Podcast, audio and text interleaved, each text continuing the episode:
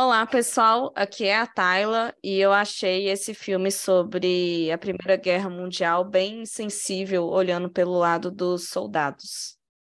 Salve, aqui é a Rayane. Esse é um filme de guerra sem heróis. Saudações, aqui é o Jean. Eu, falando do filme que vamos comentar hoje, é o vencedor do, no Oscar de filme é, estrangeiro. É, não era meu, a minha preferência, mas é, é, uma, é um grande filme. Olá, meu nome é Robson. Eu gostei muito do filme, principalmente pelos seus efeitos técnicos e principalmente porque é baseado num, num clássico de guerra. E apesar de ser um filme que pode transparecer que é anti-guerra, na verdade ele é anti-estupidez da guerra. Uhum. E esse é o episódio 90 do Logopatia na Sétima Arte.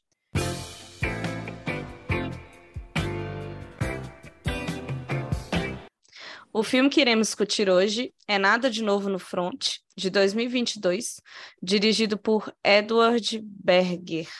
O filme ele é da Alemanha, ele conta a história de jovens soldados da Alemanha que foram para a frente ocidental durante a Primeira Guerra Mundial e igual o Jean falou, é, a gente teve a cerimônia do Oscar nesse final de semana, e o filme teve quatro vitórias, levando o prêmio para casa de melhor filme internacional, melhor fotografia, melhor trilha sonora e melhor design de produção.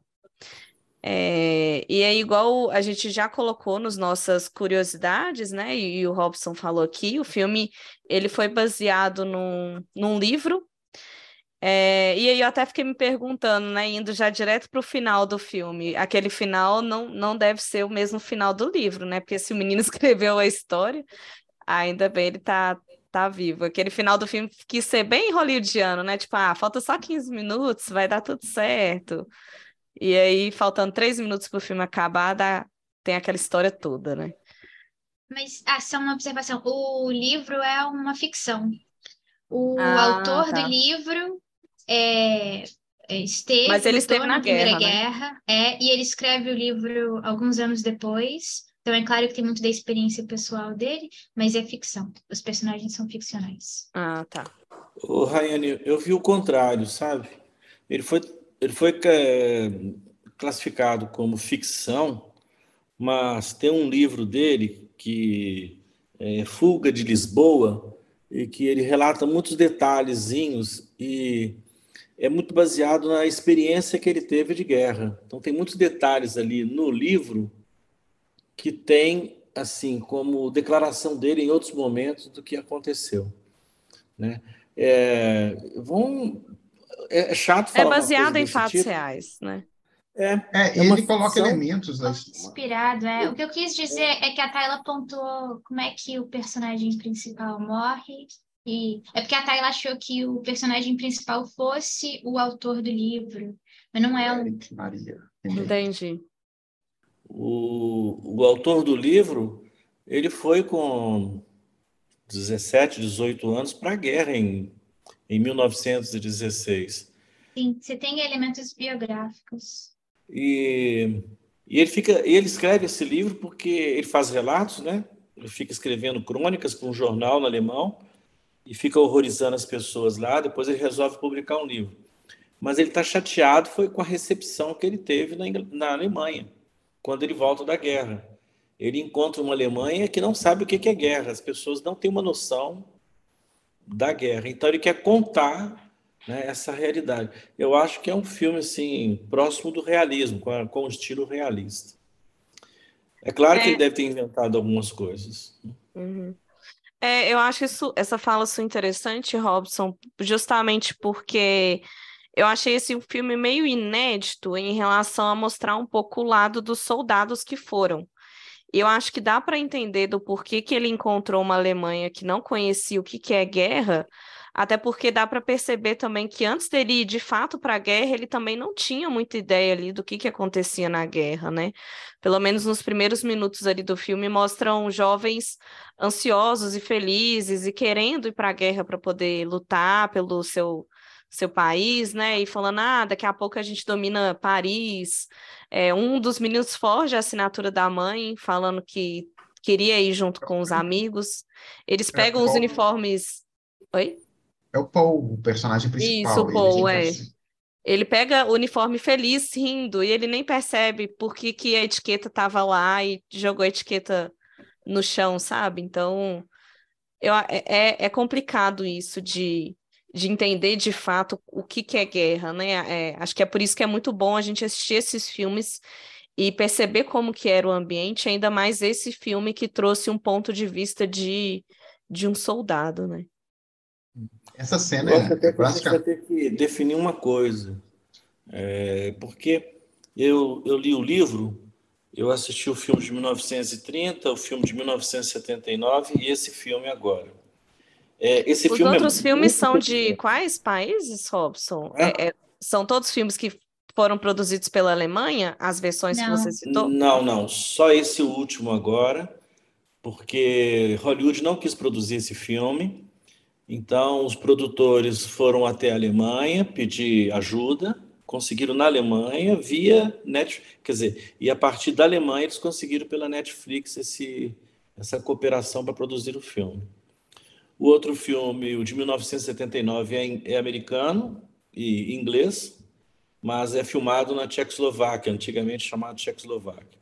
E o de 1930, que é maravilhoso, é um preto e branco maravilhoso, ele é, é dos Estados Unidos. Mas eu te interrompi, Robson. Você falou que a gente teria que estabelecer alguma coisa e você comentou das versões do filme. É, porque se a gente vai ficar no de 2022, porque há inserções, sabe? É, o filme mais próximo do livro é o de 1930, com certeza. O filme de 1979 é bonito, é agradável, mas é, é realista. Né? É um filme para durante não tem o, hero, o herói, não é, não é um romance, romancismo para da guerra, não tem esse negócio. Agora, esse de 2022 larga na frente pela tecnologia, né? Aquela música, parece que ganhou algum prêmio a música. É a melhor trilha sonora. Isso. É, aquela música me lembrou o Tubarão. Sabe? Lembra o Tubarão. Pum, pum, pum, pum, pum, pum. Aí você pode ver que não é assim. É pom, pom. Lembra Kubrick com 2001, Odisseia no Espaço, sabe? Lembra assim um filme que que é um som diferenciado, uma arte e outra coisa, a sutilidade, né? Como é que ele vai falar da ingenuidade dos, das crianças? O, os outros filmes baseados no livro não, não, não é sutil como ele. É, é, a etiqueta que fica no, numa roupa que foi, é, como é que fala? Reformada para ser usada por outros soldados. E o rapaz chega e diz: opa, esse aqui é de outro, é de outra pessoa. Não é, não.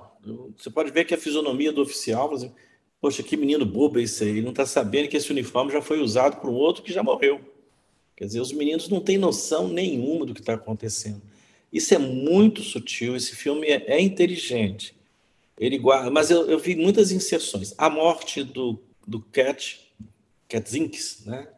a morte do próprio Paul, é, são totalmente diferentes na, no livro. No livro. E em, nos três filmes são diferentes. Então é aquela liberdade que os cineastas tiveram para poder alterar algumas coisinhas. Tem um punhado de coisas que, que foram alteradas, mas mas todas elas são assim, respeitam é, o principal do filme, que é o realismo, que é mostrar que essa guerra não tem vencedores. E outra coisa, 2022, o livro, o discurso do professor, ele fala assim: vocês, vocês não são indivíduos, vocês é um grupo, um todo que vai levar a Alemanha à vitória e vai chegar até Paris. Esse filme é justamente o contrário do que aquele professor está falando. Então, enquanto que o outro filme. Bom, aí é chato. Por isso que eu queria perguntar se vai ter regras. Não, Senão, é, acho que a gente pode focar mais no de 2022, mas eu acho que é. trazer essas curiosidades são interessantes também para a discussão. É isso que o diretor faz. Sutilmente, ele está mostrando a hipocrisia do professor. É, sabe por quê, Thalia? Porque o filme trata de individualidades é a desconstrução do indivíduo na tragédia da guerra, aquela linha tênue entre a vida e a morte, revela a natureza das pessoas. Então, é um filme uhum. que mostra a crueldade da morte. E aí, o homem. Né, aí a gente tem muita coisa para falar. Então, o filme de 2022, bem inteligente. Eu só queria complementar. Na hora que a Tara estava falando de que parecia que. É, parecia não. Isso o filme demonstra, né? Que aqueles jovens ali de 17 anos não faziam ideia do que, que eles iam enfrentar. Então, é, eu fico imaginando, não sei como é que era, não busquei saber, é, mas que não devia ter uma transparência do que estava acontecendo na guerra, de, número de mortos e de território avançado, tudo isso, porque tem essa cena que é, assim, ela seria cômica se ela não fosse tão trágica, ainda no início do filme, quando aquele, um dos, são quatro amigos, né? Aquele primeiro que morre de óculos, eles estão lá no bunker eles estão lá escondidos numa parte da trincheira porque estão sendo bombardeados, e aí esse amigo fala assim: a minha mãe me falou para eu tomar cuidado com o que eu ia comer. Então, tipo assim, a mãe dele não fazia ideia do que queria enfrentar, a ponto de estar preocupada para tomar cuidado para não comer alguma coisa que poderia fazer mal, sabe? Mal sabia ela que tava, o filho estava indo para a morte e não tinha comida, né? Ali a Alemanha está quebrada. Oh, essa, essa toda esse, é, essa construção dessa é, cegueira coletiva da população, do, dos meninos, ela... Não, cegueira também pulada, né? É, é. Mas é do interesse de quem está é, no comando, no poder, de não deixar que as pessoas saibam, porque se, se aqueles jovens soubessem... A questão ali da guerra é que é, a guerra já está indo para os seus momentos finais. A, a gente está indo ali né, né, é, nesse contexto do início, do, o, o filme retrata a, a, guerra no seu final. Então, e toda guerra, os perdedores, isso aconteceu inclusive na, na Segunda Guerra Mundial, que é quando você começa a alistar crianças, é, pessoas muito jovens para ir para o campo de batalha, porque você já perdeu as, o, o contingente que, que é treinado, que, que já está mais é, pronto para o combate. Então, ali eles já estão aliciando pessoas mais jovens. E a gente vai ver isso no final, quando o, um outro contingente chega, dá para ver claramente que eles são mais jovens ainda do que esses meninos que estão na guerra agora, esse grupo. É, e nesse contexto disso, a desinformação é, é ela é, é, é o instrumento que, que, que, o, que o, que o alto comando usa para poder atrair as pessoas, o discurso nacionalista, o discurso heróico, o discurso de vitória, e aí você vai pegando os, os, quem, quem compra essa, essa, essa história.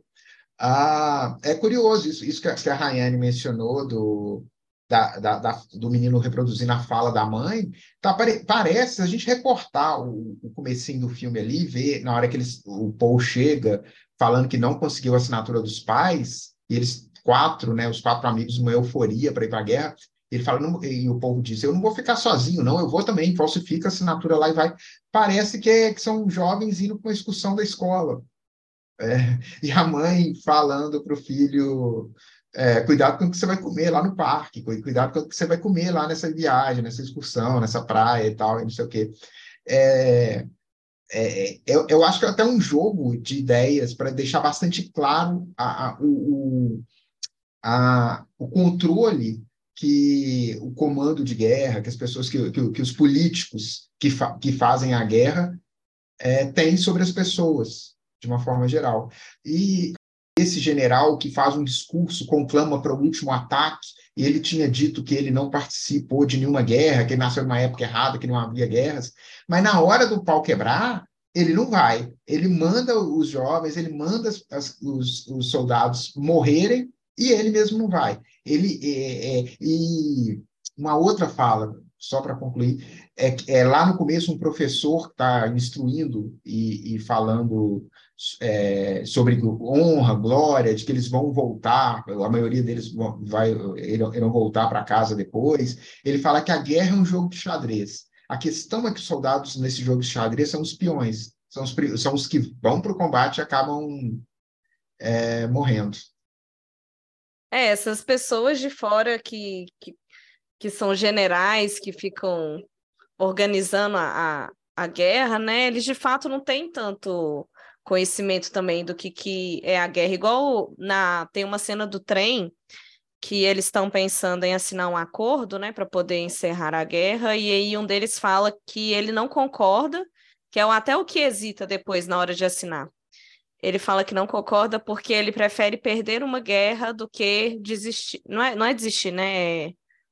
Do que fazer um acordo com, com a outra parte. É, se render.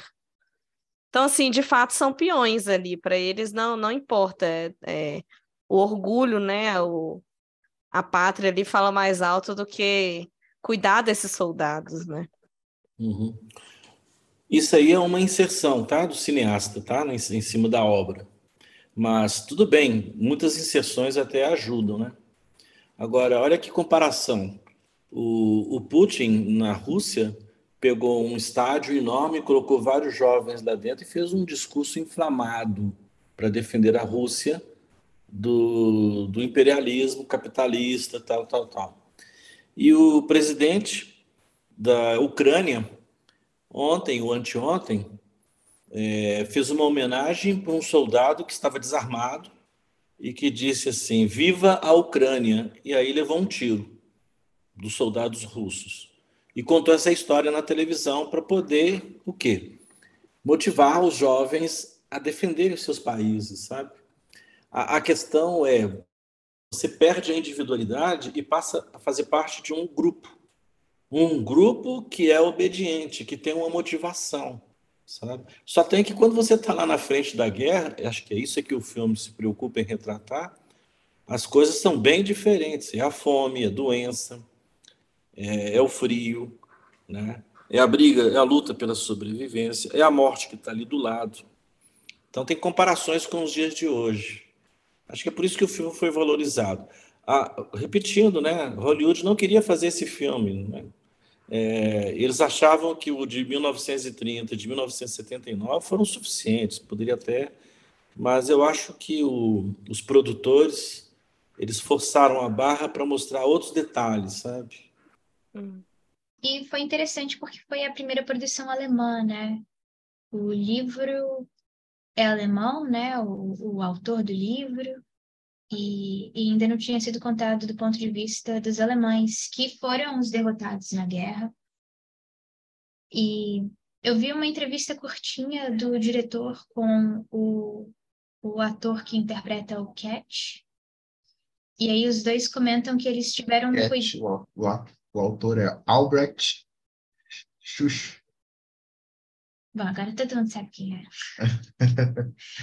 é. é que eles tiveram cuidado de não tornar nenhum personagem um herói de guerra. Isso é muito comum, né? Se a gente pega. Eu não lembro direito, vocês me ajudem. O filme O Resgate do Soldado Ryan tem herói, não tem? Normalmente, filme de guerra tem herói.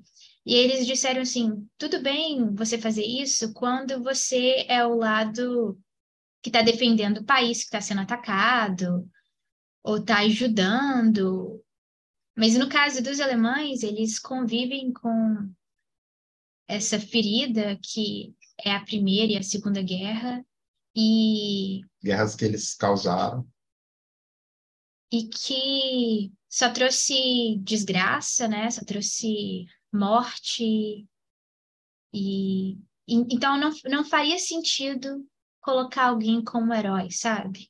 É, soldados corajosos apesar de tudo, sacrificando a vida pelos outros, sabe? Isso não faz sentido, não é sobre isso, é sobre o horror da guerra e como essas pessoas são feitas de peões, assim, de massa de manobra e, e, e tudo isso. Uhum. E assim, não, não só não, não fazem como heróis, mas como pessoas humanas e sensíveis, né? É, uma coisa que eu reparei muito é que o, o principal, o, o Paul, ele cai muitas vezes. E nos outros filmes, ele, os soldados só vão, né? O Paul, ele cai, ele cansa, dá vontade de desistir, mas ele continua. É, a cena que ele... ele... Obrigada, ele Ele é obrigado. Uhum. É a cena da faca, né? Que ele é obrigado a matar um, uma outra pessoa, que até certo momento no filme a gente vê ele atirando e matando outros franceses, mas a gente pensa que ah, às vezes ele já acostumou com matar outras pessoas. Mas no momento que ele tem que ficar ali com outro francês que ele acabou de esfaquear para poder se proteger e ele escuta a agonia da outra pessoa morrendo, isso faz ele também ser mais humano. O final também, que um francês acaba esfaqueando o, o Paul, né? E aí o, o outro francês que está na frente olhando, ele vê aquela cena, os dois ficam sem saber o que fazer, tipo, eu, eu preciso te matar, mas eu não queria estar nessa posição. Então traz também esse esse lado, né, de você não, tem, não entender muito bem o que, que você está fazendo ali e não entender muito bem por que, você tem que matar tantas pessoas, sendo que você nem conhece as pessoas, as pessoas podem ter esposas, filhas, né? É como se o ambiente todo da guerra é, visasse a desumanização daquelas pessoas, transformar elas uma espécie de robô, máquina. Me chamou muito a atenção isso na primeira cena do, do filme, quando tem aquele personagem que logo depois morre, né? Aquele jovem, o Heinrich. E aí o uniforme dele é que é passado para o Paul depois. Mas é, ele tá com medo e aí tem esse comandante que empurra ele para sair da trincheira e avançar. Aí o amigo dele, o colega dele, morre, aí ele vai é, né, tentar socorrer o amigo, é, mas aí acho que empurram ele de novo para seguir assim, ele não pode é, sentir compaixão, ele não pode sentir medo, ele tem que ficar enfrentando a morte o tempo inteiro, em condições insalubres daquelas, com fome. Assim, sabe, ser de todas as formas desumaniza a pessoa. No, no contexto alemão, agora falando um pouco do livro, vou fazer uma ligação para ajudar o raciocínio. A palavra coragem é muito importante na sociedade alemã. Se você fosse covarde, é uma é assim, é uma afronta.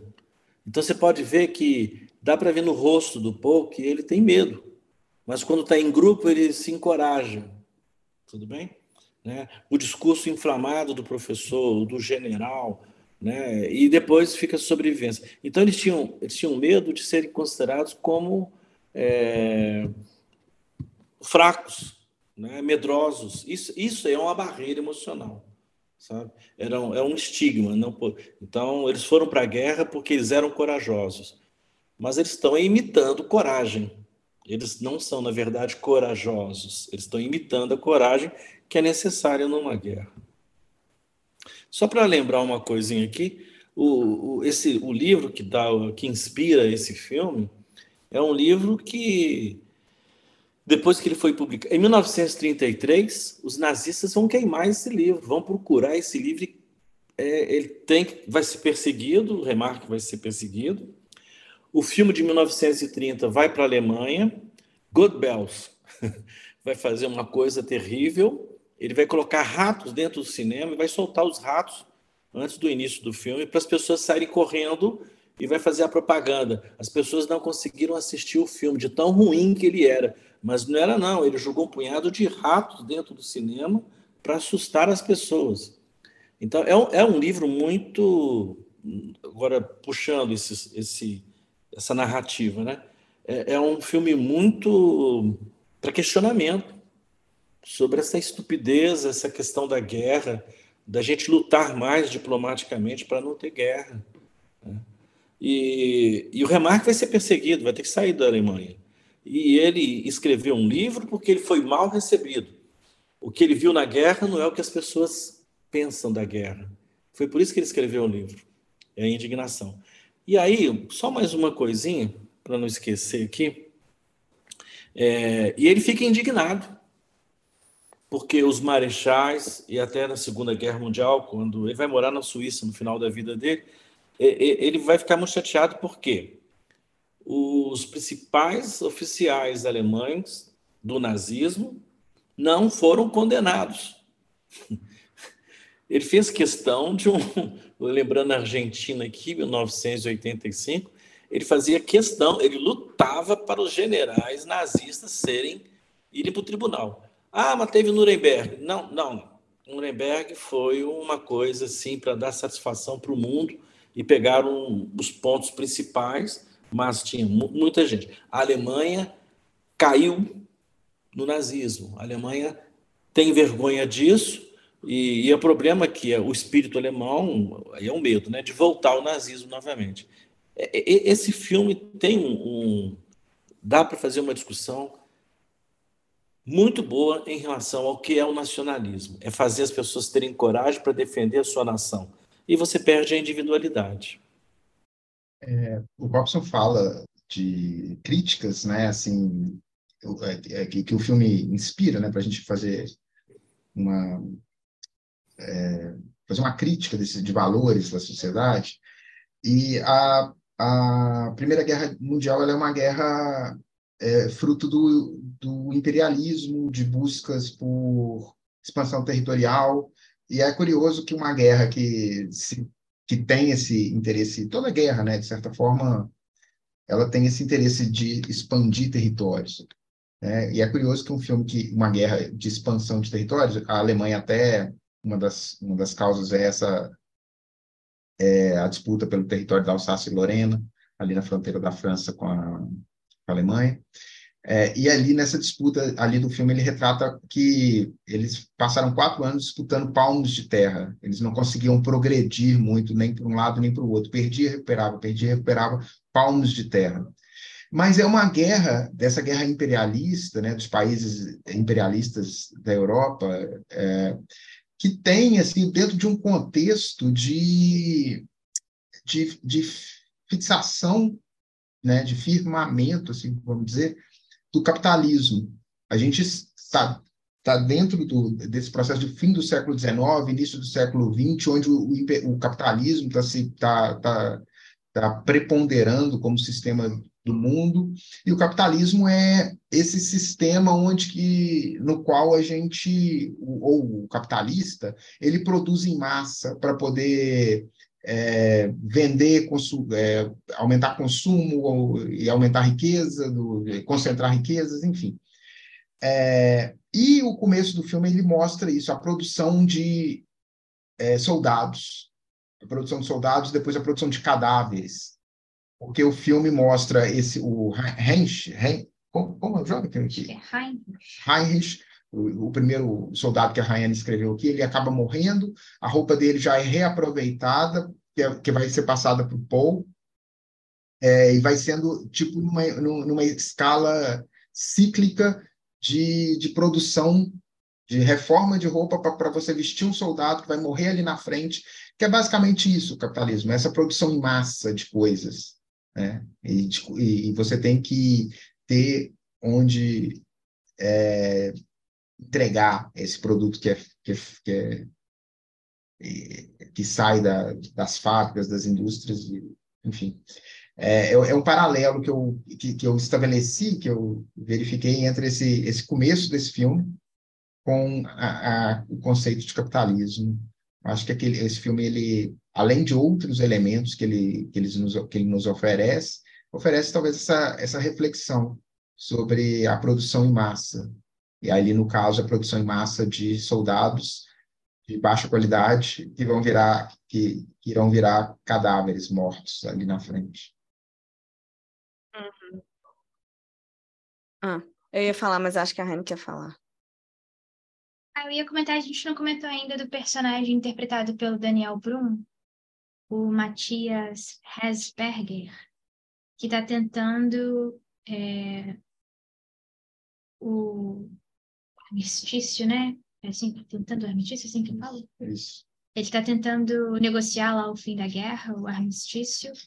É, e ele te, teve um filho. Ah, esse é um personagem histórico, né? Ele teve um filho que morreu na guerra, então ele entende o que, que é perder um filho para a guerra e ele quer, né, ele está recebendo lá os números, tem aquela primeira cena em que ele aparece o número de mortos, que é enorme, ele está tentando terminar, mas ao mesmo tempo, aí, aí tem esses cortes, né, os soldados na guerra, enquanto aqueles homens que estão lá de banho tomado, roupa passada, reclamando, não sabe se o coração foi feito no dia anterior ou naquele dia mesmo, com a mesa farta, é, negociando quando é que vai terminar, sendo que as, as pessoas estão morrendo, as pessoas estão morrendo toda hora, cada segundo, e eles com muita tranquilidade lá, negociando.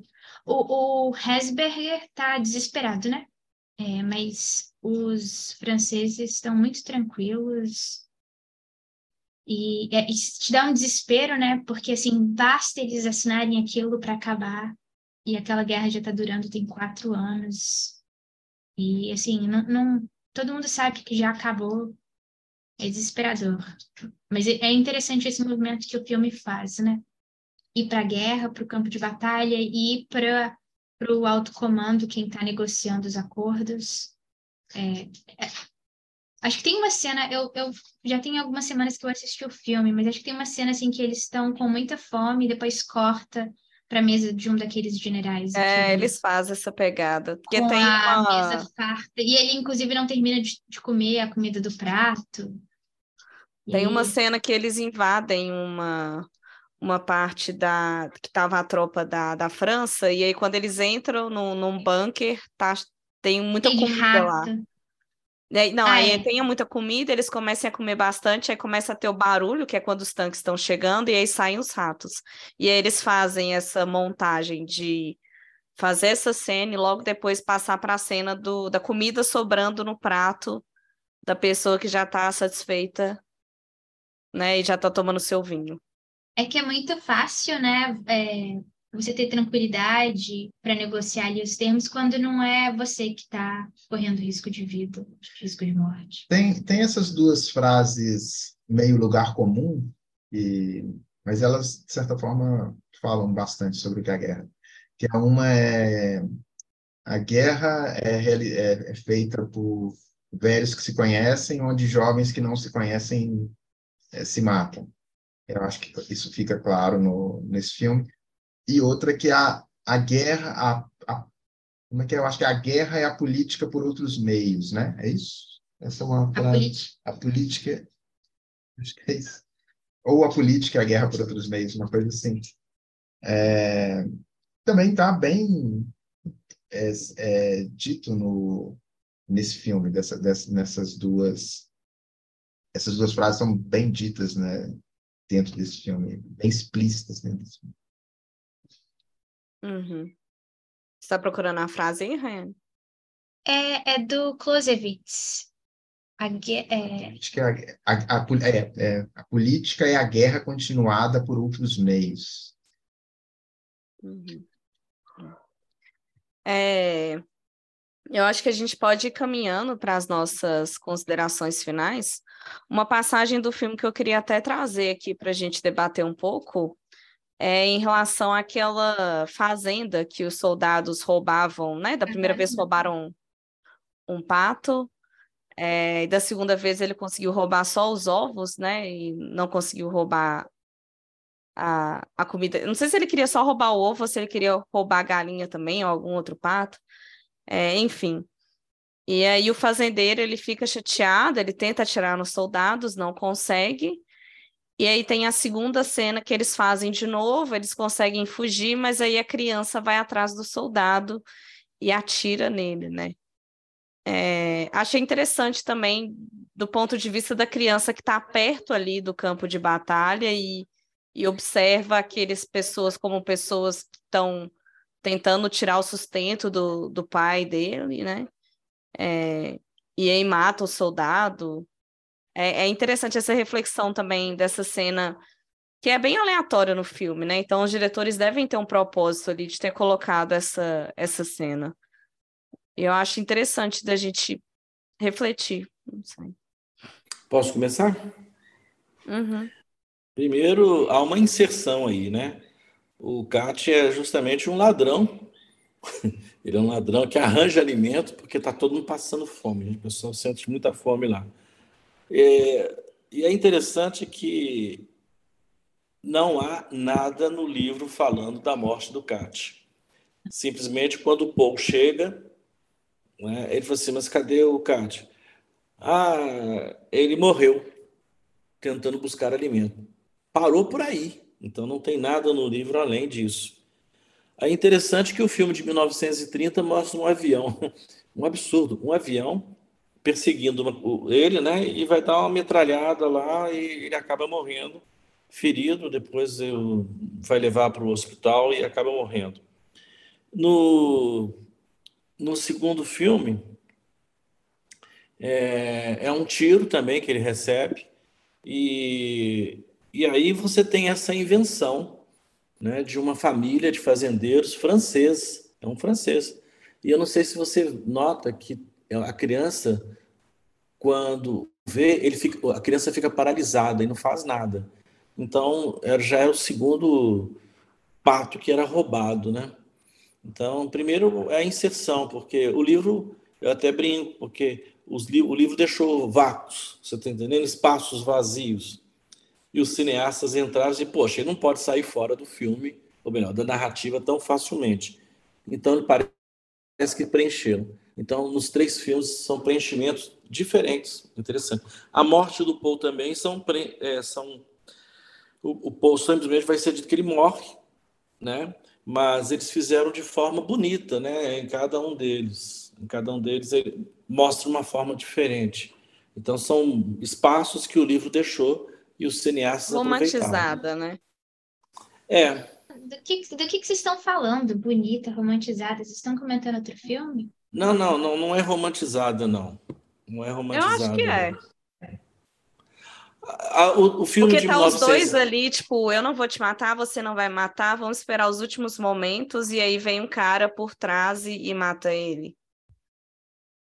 Eu acho que é, é uma coisa meio romancizada, romantizada ali.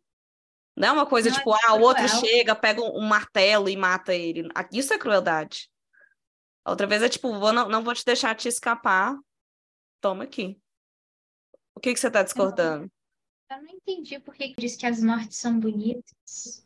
Ah, é, talvez eu esteja preso. No livro não tem a morte, a descrição da morte, ok?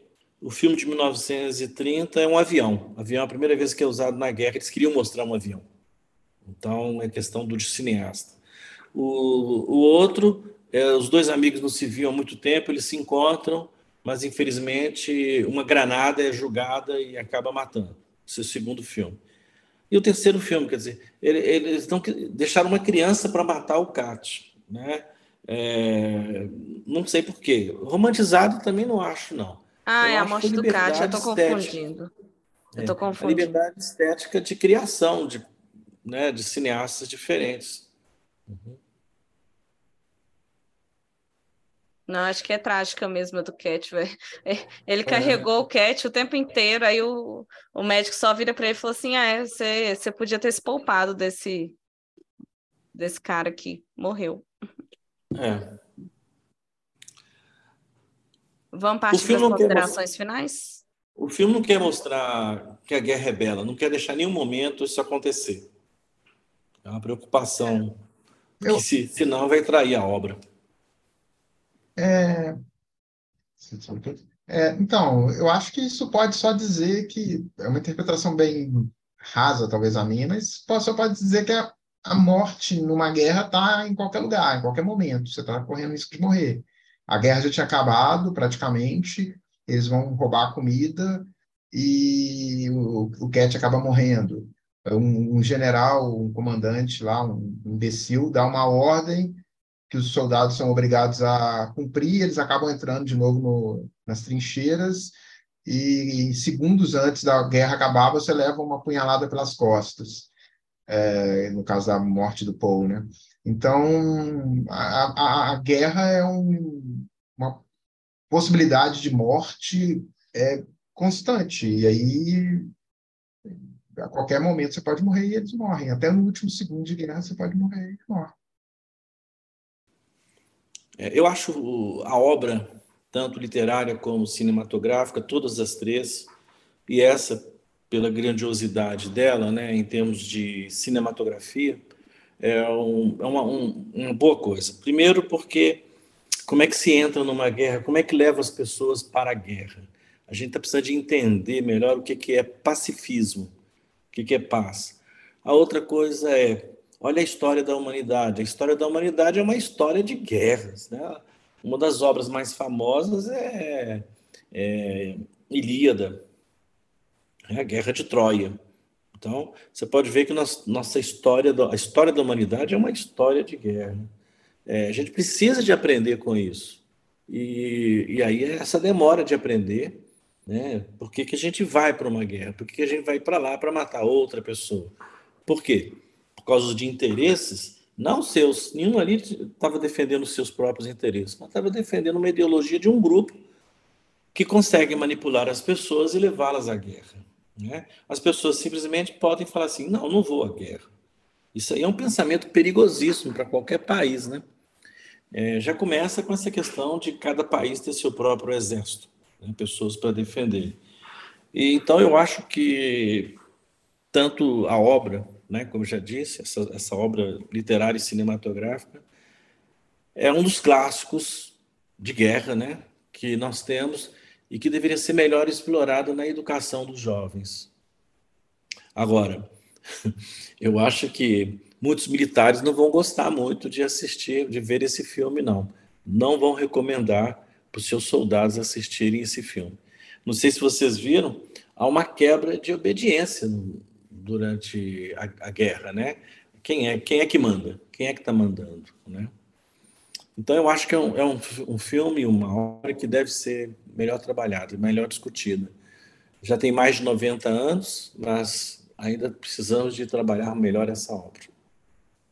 É, eu gostei muito do filme, acho que por conta de tudo que a gente conversou, é um filme de guerra, intimista, da perspectiva dos soldados, muito sensível. Eu tinha gostado muito de 1917, que é um outro filme sobre a Primeira Guerra Mundial que nós já discutimos aqui no podcast. Mas eu gostei mais ainda desse Nada de Novo no Front. Fico com vontade de ler o livro, mas tenho medo, assim, porque parece que o livro é bem pesado. É... Não sei se eu dou conta, mas gostei muito. Achei o filme excelente. E, assim, quando eu terminei de assistir, me veio na cabeça, nossa, esse filme vai ganhar o Oscar algum, em alguma categoria, porque ele é, ele é muito bom. É aquele tipo de filme assim que você sabe que não tem como não ganhar. É, o meu comentário é só uma curiosidade.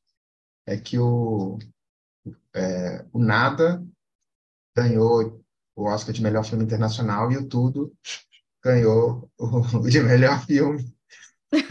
ah, já tinha que vir. é tudo ou nada. Oh, e por que que o nome do filme, hein? Nada de, front, de novo no front. Eu acho que tem a ver com aquilo de que é, não, não tem avanço de território, né? Aquilo que já mencionou, é uma disputa por um território, assim. Eles. Ah, isso é até mostrado no filme. Sabe aquele amigo do Paul que, que tá com aquele pôster de uma mulher? Uhum. Tem uma hora que eles estão naquela trincheira que ele até cola aquela imagem, né? Mas aí, hum. pouco depois, é, numa outra cena. É o crop. Ah, o Jean pegou aqui o. Não, não é o crop, é o France, é o France. Ou é o crop? É o crop. É o crop, o crop. O personagem chama crop. É, e aí depois aparece eles de novo naquela trincheira. Então, assim, eles uhum. não. Não avançam. Não né? avançam. É, é, é uma guerra. E tem aquela mensagem final, que eu não sei se vocês lembram, eu não lembro direito, mas, mas a mensagem é mais ou menos isso, né? Que foram anos de guerra, é, muitas mortes, e, e, não, e não teve nada de. Assim, não, não tinha mudança, nada acontecia, porque eles avançavam, mas depois é, regred, regress, regrediam. regrediam, depois avançavam, regrediam, e aí era uma disputa por centímetros. Então não tinha. Eu interpretei dessa forma.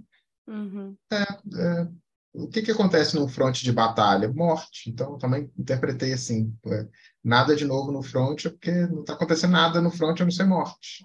Uhum. Morte de é. jovens.